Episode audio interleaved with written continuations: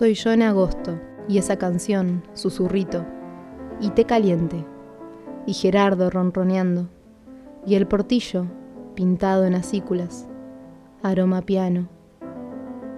Me desconcierta no hacerle caso a mi cabeza.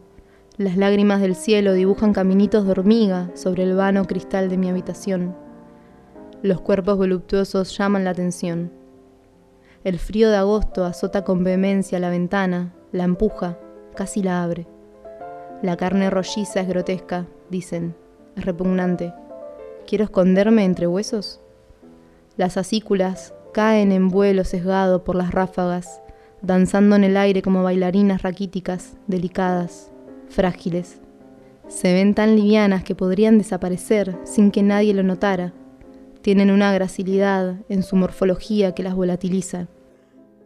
Quiero desaparecer, ser una cícula bailarina entre partículas de oxígeno, tan exigua y estoica como una figura ámbar de mármol tallada y fina caen desvalidas, arrasadas de su rama madre, chillando hacia el vacío, pero son tan bellas y aerodinámicas que parecen haber brotado para ello, para desvanecerse en la nada, volverse al miar y ser una cícula más del montón.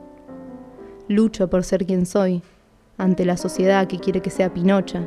A veces pierdo y soy acícula, a veces venzo y soy pino.